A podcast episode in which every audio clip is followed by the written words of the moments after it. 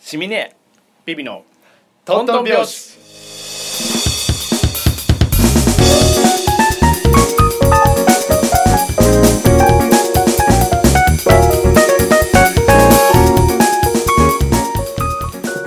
はい。この前からずっと健康健康って話してたじゃないですか私、ついに健康診断だったんですよ もうね、うん。フルでやりました本当に。あそんな季節だね、もうきっとね私体に異常出てんのよ。早いよ。なんか3年ぶりに、うん。3年ぶりにバリウム飲みました。え何？そんなことあんの？バリウムってああれでもまだ本当は飲まなくていい年齢じゃない？あだから必須じゃないんですよ。選べるの。飲んでも飲まなくても。だから3年間パスしてて3年前なんか受けてみたんですよ、バリウムってなんか言うても濃いめのカルピスでしょとか思って 舐めてかかったらバリウムよりもその前の炭酸がやばくて。あれがやばいでしもうゲフゲフ出してもうどうせなんかもう出しちゃうんだからもうなんか3倍ぐらい飲まされて 炭酸もう出しながらでいいんでそのまま回ってくださいみたいな。でもずっとバフバフって言いながらあの右回り左回りしてたのが3年前でもそれ以来嫌だなって思ってたんだけど。だよあんなもん今回飲みましたもうでね今回健康診断が私14時からだったの。実際にバリウムまで行き着いたのが14時半過ぎぐらいとか、うんもうねそれまでずっと絶食してんの。ああそっかそっか。本当にもう頭がクラクラしちゃって空腹で。えでも朝からでしょ？いやいや私の今回は14時からのあ受付。絶食が。あそうそうそうそうその場合は。でもなんか間違えちゃって私夜も食べそびれちゃって。うわわわわまあバタって寝ちゃったんですよ。あ今日食べれないじゃんって思って本当にお腹空いてクラクラしちゃってもういいよ。バリウムでもいいから飲ませてくれって思っちゃって。お腹空いちゃって。あもう本当に飲めもしないんですよ飲み物が、うん。そんな状態で臨んだもんだから、まあ、炭酸は確かに今回きつかったんですけど なんか異様にバリウムうまくて 今回。そうつけよ。ごくごく飲めんなって思って。いやなんか飲みやすくなってんのかな？そろそろしてたのかな？みたいな。いやいやいやえなんだろうちょっとラムネっぽいとか思っちゃって。え全然いけるわって思ってそのまま行ったら、うん。美味しいって思っちゃうと、ん胃酸出ちゃうんですよ。あのねバリウムが飲みにくくて美味しく感じない理由は胃酸を出さないためなの。ああそうなんだ。そうあんなの甘くしようと思えばできるし、ん。なんか美味しくもできるんだけど、うん。あえてしないの。は胃酸を出さないため。胃を動かしちゃうと、うん。レントゲンが取りにくくなっちゃうんですよ。胃が動いちゃうと。えーこれは知らない人多いんじゃない？初めて聞いたけど。だから胃を動かさずにそういう物体をぶち込むのがバリウムが、なんか今回うん私すっごい元気になっちゃって、心が「わーい!」みたいな「食事だ!」みたいな。頭の中であこれご飯かけても食えんなって思っちゃったから動いちゃってもう本当に「ああいい胃袋動いちゃってんね」みたいな感じで。胃酸が出ちゃった。そう。それで何されたかっていうと、追い追いバリウムされた。0.5杯 追加されちゃって。本当に今ねちょっとやばい。排出がやばい。いやあんなもんやばいよね。うわでも全然「え全然飲めます」みたいな感じで飲んじゃったんですけどやばかった。でもなんか今ねバリウムが恋しいの。マジか。うん来年も飲みたい。嘘でしょ。バリウムじゃなかった確かに炭酸はきついけど、うん。あれ別に何も言われなかったのは、私の1個前が、あの会社の同期だったんだけどその子飲んだ瞬間、バッって全部出したの。絶対やっちゃいけないのバフみたいなだからってうぷうぷぐらいでちょっと出るぐらいは、うん。もうそれも計算含めての膨らみなんですよ、パンパンにする必要ないんで、うん。でも胃袋が元気になっちゃダメだったっていうようなだからいやバリウムはまずいものよ。でも私は全然。えあれ全然あのヨーグルト感覚で食えるわ本当に。浅いみたいな。バリウムヨーグルトみたいな感じで食べれる全然。という感じでしたちょっとやっぱ一本いってんねネジ。そうそれ会社で話したらやっぱ変態ってさみたいな。好みも変態なんだねみたいな。怪物扱いよ本当に。主食はバリウムですみたいな感じになっちゃって。っていう感じです。あね新事実発見されたじゃんね。なんだよ。あれ第何回だっけ？何が？500円玉のくだり。覚えてるわよ。500円玉のくだり。やってやろうじゃねえかって言ってたけどあれやっぱ金色じゃんね、あのその説は本当に、えー謝罪関係だよ本当に。はい、ど誰が見てもあれ金色でしょ？はい、途中から金色じゃないかなって。思ってたんだあの瞬間。勘弁してよ。自分を守ろうという気持ちが出てしまい。でもあの時は驚いた。私の金色の指輪と銀色の指輪を見せて、この金色の指輪何色ですか？みたいな、うんあ銀色でしょっつって、もう見てなかったもんほとんど。あれが斧だったらぶった切ってるわよ。私が湖から出てきてから間違いなくぶった切ってる。何言ってんのこの人って思ったもん。金銀色でしょ。違うだからじゃあちょっと本当の金じゃないのよ。なんかそのなんとかゴールドらしいのよ。聞けよ。いやゴールドじゃんって思って。なんか違うこれ結構友達が面白いこと言ってて、あのちょその目やめてくれそのあの年食ってる人ほど昔500円玉が銀色だったから500円玉の色を銀色だって錯覚しちゃう風に脳が騙されちゃうから。さあ何？うあれ？うちのお父さんがそう。何？AKB48 見て全員山口百恵だみたいな感じで。それ。YGM48 とかうまいこと言っちゃったあれで 完全にそれのパターンだからあのどなんか調べたの？俺も悔しくて、調べたらその目やめて。いや健康診断で視力検査したのかしらと思って。そう調べたら年を取ってる人ほどあれを銀だって言い張るんだって。うーんそうなんですね、ということでこれ正しい情報としてはあれは、えー銀寄りの金です。なななんか心が清い人には金に見えるけれども紆余曲折あるとやっぱり銀に見えるっていうことですか？あすごい。なんかなんか日本七不思議の一つとして認定します。この場を借りてお詫びを申し上げます、はい、結構。この目。この目でしょ。ええ。もう本当に罰ゲームとして首に500円玉を巻くの系やだよ。いくらかかるの？あれねちょっと計算してみたんだけど、7500円ぐらいでいい感じになる。ファッショナブルになる。7500円。マジか。うん。巻いて次の収録はよろしくお願いします。っ全部わかんない。じゃん聞いてる人に何にも伝わらないじゃん。ていう感じでした。終わりました。っていうね、はい。よった話でした。私と500円玉でしたね今日はね。私とでございました。ありがとうございます。申し訳ございませんでした。今日ね念願のね突そう然だけど。なんですよ。そうなんですよ。じゃあ紹介しちゃう。おーい。え やだ。今日はなんとなんと。ゲストがいます。よー。初。ええ。ゲストがこのくだらない何分間でした？これ。大体。何分やってたんだろどんぐらいだろう？う10分ぐらい10分もぐらいじゃない。ずっと一点を見つめながら聞いてくださっていた方がね。ゲストをお呼びしております。じゃあゲスト紹介よろしいですか？はい、えー今日の本日の初回ゲスト初回ゲスト？違う。なこっちも緊張しちゃってるからさ、えートントン拍子初めてのゲスト、えー音声アプリピトパ開発者でございます、えー石部達也さんに来ていただきました。癒着だねもう。癒着じゃんねいきなり。ヘベレケ会でさ 俺が言ったじゃんピトパ、うんあの時からなんか唐突だなとは思ってた ピトパ知らないの？っつって、あの音声アプリピトパオみたいな。癒着してたんでしょ？もう、でも、すごい。私もなんかこっからはね、ちょっとね私あんまり喋れなくなる、まだ紹介しかしてなくてゲストが喋ってないです。よ あのね、はい。ちょっと乙女モード今。そうなんです。イケメンゲストなんです ね。イケメンもそうだしもう本当に顔見れないからずっとね腕ばっか見てるんだけどやばいよ本当に。あのね浮き出る血管でね網だくじできる。もうテンション爆上げ。私が言ったのは本当に「ね呼ぼうよ」みたいな「一緒に喋りたいよ」って言っちゃったの。だからもう本当に本来であれば、お互いのね知人をね連れてきてっていうはずが、突然の 法人。法人。サービス紹介という感じで。ねっていう感じでございます。はい。じゃ全然喋らせないっていうねゲストさん。あどうもしか言ってないよ。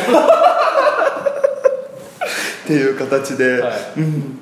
どなんかどういうきっかけなんですか？きっかけはあのー僕の、えー、と学生時代の先輩うん。が、まあ、いろんな、まあ、顔の広い人なんだけども、あのーいろいろあ共通の友人なんです。そうです。そうそうそう。ようでやく喋れました。ね声が甘くて好き。ちょっとゲストさんにマイクを近づけよう。そうだね私でいくらやってても大丈夫そうだから。そうそうそう。はい。あのーそう共通のせんあ共通の知り合いがいて、うん。で、あのーさっきちょっと言った音声アプリをやってるので、うん。あのポッドキャスターを紹介してみたいな話で。私、ええポッドキャスター知りませんでした。そうだったんですパーソナリティまあどっちもいいんだけどやってる人ってことでまあちょっとそういろいろあって後で詳しく話すんですけど、うん紹介していただきました。石部達也さんです。喋ればいいですか？お願いします。自己紹介そうですね。あのせっかくなんであのぜひアプリのことも。一番最後は自分の体で一番自信がある私たちもそれで締めてるんで毎回。なるほど。はい。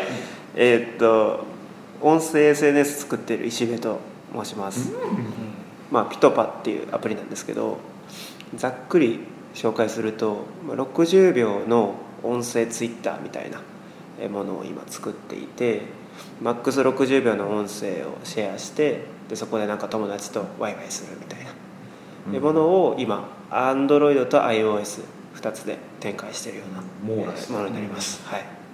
ざっくりであの 石部さんのピトパな部分はどこなんですか？この胸筋はでかいですね。鍛えてる。もうその胸筋に頭ぶつけて知りたいんだけど。ねえ。ななぜ今回ゲスト出演していただくことになったかみたいなのも早すぎますか？いっちゃおう。うんどうぞ。ああのそのつながりでお話ししてて、はい。すごくあのありがたいお話をいただいて、ええそのピトパっていうその SN 音声 SNS の中で、はい。その中でもたくさんの人のそのまあ本当のつぶやきをね、うん。あの文字じゃなくて声のつぶやきとかっていうのでみんながその交流してるよところなんだけども代なんだね。その中でまあ番組。そうですね。また新たに。そうポッドキャストってものを作っていこうかなおコンテおンツをなんとそこに僕たちが。嘘。とぜひということで。登場？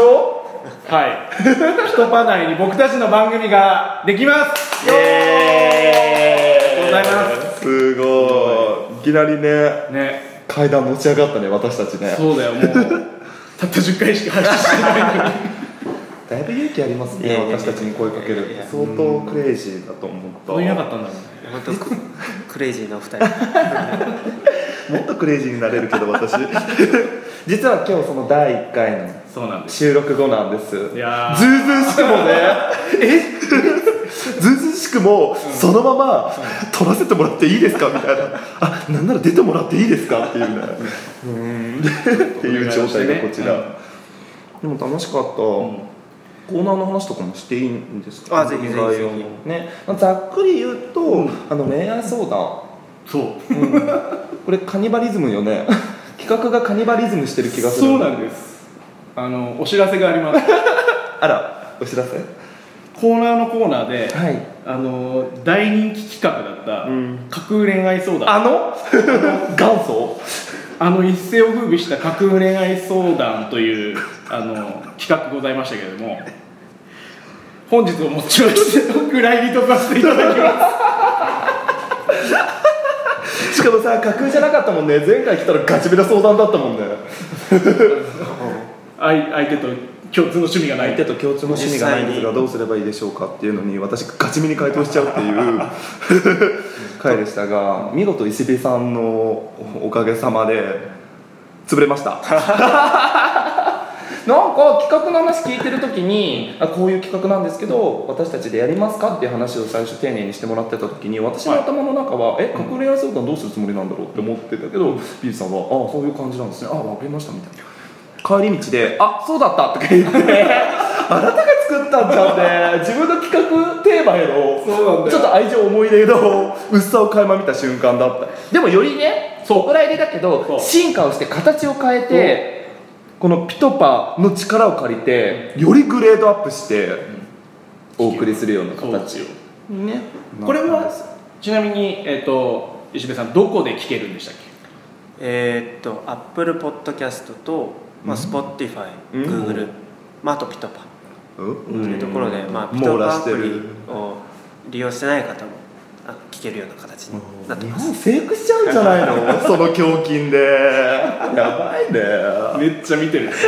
なんか企画とかどういう話なのかって私最初話聞いててもよく分からなかったんだけど、はい。とりあえず、おい。大丈夫かやばい。バリウム出そう。隠語よ今の。お分かり？やかましいでもねバリウムできってないの。本当にちょっと。急に話なんだけど。まだ。だからちょっと、はい。腹痛を抱えながらこの状態ですけれども。すごい。なんかどうなんですか？ピトパを作ろうと思った背景みたいなのって。背景はいろいろあるんですけど、うん。まあ、音声市場が今すごい盛り上がってきてるんですよね、はいはい、あそれこそポッドキャストとか。あそうですね。とか、まあ、あのスマートスピーカーで、はいはいはいあと無線型イヤホンとか、うん。あと音声をテキストに変える技術とか、うん。全体的に伸びてきてるんで、まあ、そこで何かしら音声のサービスを作ろうと思って、まあ、その1個がピトパっていうところですね。へえ前前からそういうの興味あったんですか？なんか。それから何か新しいサービスを何か作ろうって思ってた時に？まあそうですね。01のものを何か作りたい ゼロ一ですよやばいね好き。ところで。がぜん支えたい。頑張ろうねもう。もうトントン拍子やってる場合じゃないよ。ここがホームなんだよここがホーム。今本当に嬉しい気分です、まあ、日本のポッドキャストはまだまだだと思うんで、うん。そこを一緒に盛り上げていけると。すごいなと。日本のポッドキャストというか私たちがね それこそえどうでした？私たちと初めて会った時の印象とか聞かせてください。印象は予想通りでしたけど。やだそうなの。最初会った時もいきなり「あシミ姉さんですか?」って言われて。最初は男らしくするタイプだから「おどうも」みたいな感じで言ったのに「あれシミ姉さんはどう思いますか?」みたいなバレバレじゃんねんと思ってもう出出てましたえどこでそう思ったんですか？もうあの会社の玄関のところで。待ってるところの時からやばくないそれ。日常生活で出ちゃってるもんね。出てるなと。もう一瞬で分かっちゃった感じで。でそれをうまくビビさんが包んでる感が。うん出てましたけどね。包んでたのいつの間にラタトゥイユラタトゥイユだっけ？やたついてそんな意味ないもう本当にそうだったんだ。だなんかねすごい今石部さんというすごいあの、うん。セクシーあのな存在に画面の前にいたから忘れかけてたけどそうだよね。私たちって。ビビさんと私たちがねそうか確かにビビさんと私はね、はい。うん、2人ともゲイとして頑張っているので。違う。そうたまに聞かれるからね。え今回のちょっと企画のあれとかもチロッとお話ししていいんですか？あぜひぜひ。今回のそのラジオ番組っていうのが、い。そのあのー、それこそもうピトパのそれこそ石部さんの力をフル活用して一般の方からそそうコメントを集めてそこに対して私たちがコメントをしていくっていうもう本当にそれこそ視聴一般人参加型っていうのでうん面白いのよね。うそう。だってリスナーさんですらないからね。そこら辺の方っていうことよねそこら辺の悩みを抱えた女子のお悩みっていうのをあの私たちが、うんあの回答していくんだけどそもそも最初企画書もらった時さ、ん。びっくりしたのがさ、その世の悩める女子の悩みにお姉のシミネビビが回答していく。みたいなあれ？いつの間にこの人もこの人もゲイになっちゃったもう そういう体で行くつもりかみたいな。そうねここもそうなってるよね最初の台本とおねポッドキャスターのシミネアンドそうそう。最初の企画書？みたいなのがおねポッドキャスターのシミネアンドいやビビの方がおねっぽいもんね。いそうなんだよ。そうなんだよ。これはどういうつもりですか？思いっきり間違ってた。ビビさんもゲイだと思ってたっていうわけではない。おないです。もうあ男性の方だと思います、うん、私も男性の方なんですけどね。というそのお姉のシミネアのビビがねあの ぶった切っていく番組でちょっとまあもしかしたらあれかもしれないけどこのトントン拍子よりもやっぱりそそこに特化しているからよりディープディープです。ディープよね。悩みもちょっとねそうよ。今回第1回もあのネタバレだから言えないけどちょっとこれが第1回って勘弁してって思った。いや正直びっくりした、うん。ちょっとなんか本当に日本の将来を今 憂いてるの。出馬しようかしら。こんなことじゃダメ こんなことじゃダメだと、うん。その礎とするわ今回のこの企画やトントン拍子を。トントントンみたいな感じでトントンと。議席なし。もう地獄絵図みたいなね本当に渋谷で踊るわよ。っていうような感じです、はい。なのでそちらもお楽しみにということで。えもう本当に人気企画であれば引き続きはい。人気がなければ即終了。これってどうなんですか？ピトパでやるとなんか普通のポッドキャストと違うのって？えーっと一応ピトパ上では音声コメントと音声メッセージってものがあって音声でその配信に対してコメントができたりあとは匿名でまあシミネさんとかにビビさんとかに、えーこういうこと聞きたいとか番組のこういうところが面白かったとかを匿名で音声で届けれるっていう機能があります。恐ろしい機能恐ろしい。恐怖しか感じないよね再生ボタンを押すのがドキドキするよね。俺 バリ雑言だったらどうしよう。シミネってあんたのことなの？お母さんです。とか言われたらやばいよねママ？っ てママママには言ってないから私。で匿名なので一応。あなるほど。これどうにもうちのお母さんになってる。みたいなっていうようなのとかね。でも温かいコメントそちらでもお待ちしてますしもちろん今回こちらにもね。ね。あのやっていただければそういうなんていうの？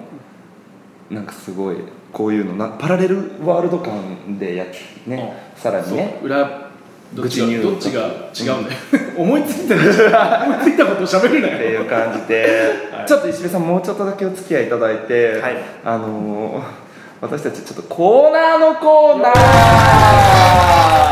っていうのをやってますのでちょっとそちら軽くお付き合いいただきたいなと思ってます。そのプロの目線からねちょっとご意見いただきたいなと、後で怒られる。うん、では。はいえー、とどうしようかな。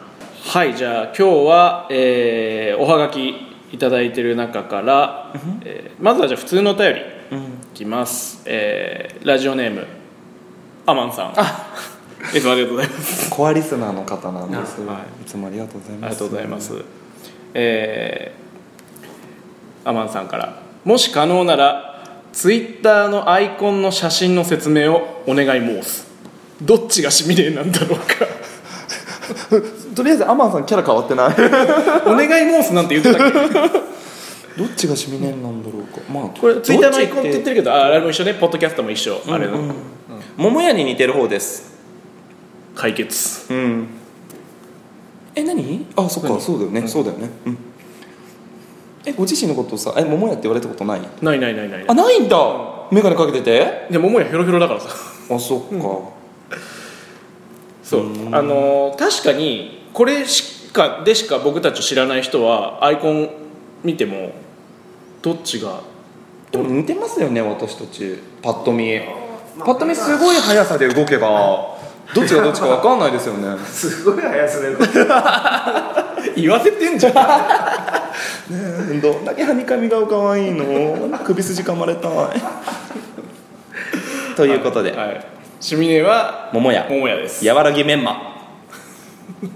お次。はい。次。次はですね来ましたよ。うん。自称中学生。あ自称中学生のコーナーはあの自称中学生という体で送ってきてくださるんですね。本当にこの人が中学生かどうかっていうのを見定めるっていう。そう。まああのなりすまし禁止だからそもそも。本当にそうよ中学生からししか来ない。あの当ラジオ当番組はですね比較的あの受験シーズンの学生に多く聞いていただいてる体でやっておりまして。今か夏休み入って追い込みだからね、うんうん。だから忙しい中。その中で時折いるんですよね。うん。けしからん大人が。中学生のふりをして。だからそれだけは絶対見抜くっていうね。え。でもでは今日の中学生さん。はい。ラジオネーム中町一四さんちょっと待って待って待って。お前2回目だよ。ダメだよ。もうダートってやった人でしょ？前回の責任取ってよねの人でしょ？そう。前回はダウト判定が出た人なのこの人は。前回なんそう第何回。どんだけこの企画好きなのよ。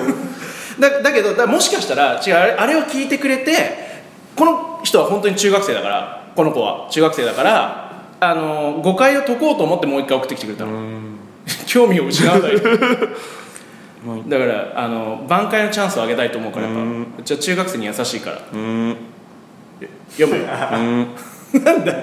どうぞ。こんにちは。こんにちは。こんにちは。おはがきを読んでもらってとてもテンションが上がりました。中学3年生の14パーです。お中学生っぽい。調子に乗ってまた投稿してしまいます。少し長くなりますがお許しください。今日は中学生ならではの悩みを聞いてもらいたいと思っています挽回しようとしてるからね、私の家では私の家では毎年必ず旅行に行きます。私の夏休みに合わせてしっかり毎年計画されてしまいます。えーもちろん今年もその時期が迫ってきました。正直私は旅行に行きたくありません。特に行きたいところもないですし両親といるのも本当は恥ずかしいです。旅行に行くくらいなら友達と遊んでいたいです。そう思って今年は旅行に行かないと両親に言おうとしま思っていましたが私は大変なミスを犯しましたそれはこの前スマホを買ってもらってしまったことです。この学年になると周りの友達はみんなとっくにスマホを持っていて持っていないのは私くらいでした。ずっとおねだりしていたスマホをやっと買ってもらったのですがなんとその時父親からこれで今年の旅行行きたいところ調べといてねと言われてしまったのです。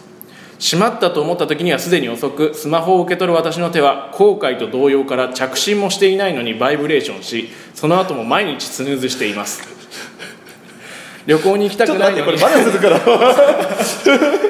これだんだん腹立ってくるなこれ。一応最後まで。一応最後まで、えー旅行に行きたくないのにスマホを買ってもらったという負い目でとても断りにくくなってしまいました。なんとか旅行に行かない方法はないでしょうか。旅行に行くくらいなら友達と遊んでいたいですし異性異性とイチャつきたいです。でもそんな異性はいません。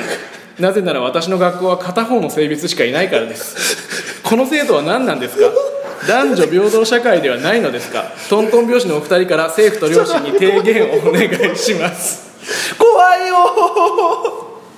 怖い。前回も政府に提言をさ、うん。させようとしてきたわよね。してき怖い。ちょっと途中からすごいホラーだった。デジャブがすごいからね。こすごかった。ちなみに、石部さんこの方は中学生ですか？えこれ桜じゃないですよね。桜じゃない桜じゃないですうんマジで？誰？すすすごいですね。いや僕すごいファン持ってるなと思ってめっちゃ感心してきて。むむしろ感じでして すごいなっていう。この帳簿打つのにどれぐらいかかってんだろうなと思って。でもこれすごい。そもそもだ、うん、これどっち？あ判定、ダウト。ダウトよ！なんならこれかなりの熟練？そうだよ。そもそもここでしょ？ここだよここ。途中まではねあもしかしてと思ったのよ,、思で、えー父親からこれで今年の旅行行きたいところ調べておいてねと言われてしまったのです。しまったと思った時にはすでに遅くスマホを受け取る私の手は後悔と動揺から着信もしていないのにバイブレーションしその後も毎日スヌーズしています。なんなのこれ使うわ会社で。すごいね。もう指摘だよねこれはねその後も毎日スヌーズってさ自分とは予期しないタイミングでまた震え出してしまうっていうことを。状況を的確にさ示したメタファーよね。うん。これ放送作家だろ。中学生とかのことないよ。後さ突然のさそん天丼ねこっからの。っていうか異性とイチャつくっていうのがもうあそうだ。イチャつくって何言わない。イチャつくって何よ？えじゃあ今時の子ってなんて言うの？なんだっけ？ラブラブするみたいな。衝撃だったんだけどこの前、私の友達が、あのね、あの、仲良しするって。そうだそうだそうだそう。仲良しするって言われたの、ええこの前2人で一緒にいたのに仲良ししなかったの？って聞かれた。何仲良しするって？いやあのイチャイチャすることって言って。恐怖じゃない、ね石部さん私と仲良ししてくれません？っ て怖くないですか？イチャイチャしましょうよじゃなくて。本当恐怖です。仲良ししません、ね、いやこれはすごいよ。えなんだっけ？中町そう14中ばあ町14ばあさん。でもこれはもうねダウトなんだけど、なんかすごく素晴らしい。感動した、うん。じゃあこの男女平等社会なのに、この片方の性別しかないという学校が存在しているこの制度に対する政府に提言は、うん。しない。それはしない。しません。でも両親には提言するわ、うん。うん、あなたの才能について。え素晴らしいね、うん。すごい。いやありがとうございます。安心してるっていう。なんかすごく今日いい気分で一日終わら 終われた、うんありがとうございます。ということで、はい。今日は初ゲストのコーナー、はい。もありという盛りだくさんのね。回でした、石部さんありがとうございました。石部さん何か私たちに最後に一言。最後に言。って今後のエールか今日出演してみての感想か、まあ、もしくは後悔か。いや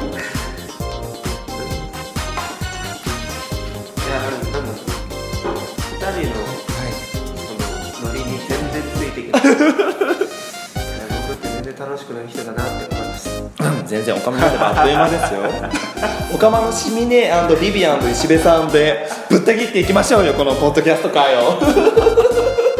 おかまに生まれるんじゃないですからね人は。おかまになるものですから。なるほど。うんその胸筋をねしっかりと生かしていきましょう。じゃあこの後は録音できないようなことをちょっと石部さんとしたいと思いますのでまあ、あの新新番組の方についてはまた詳しくツイッターとかではい。告知しておきますのでありがとうございおます。楽しみに。石部さんまたよろしくお願いします、お願い。しますでは今日はこの辺ではい。それでは皆様また来週。来週。石部さんも。来週。胸筋ダイナマイト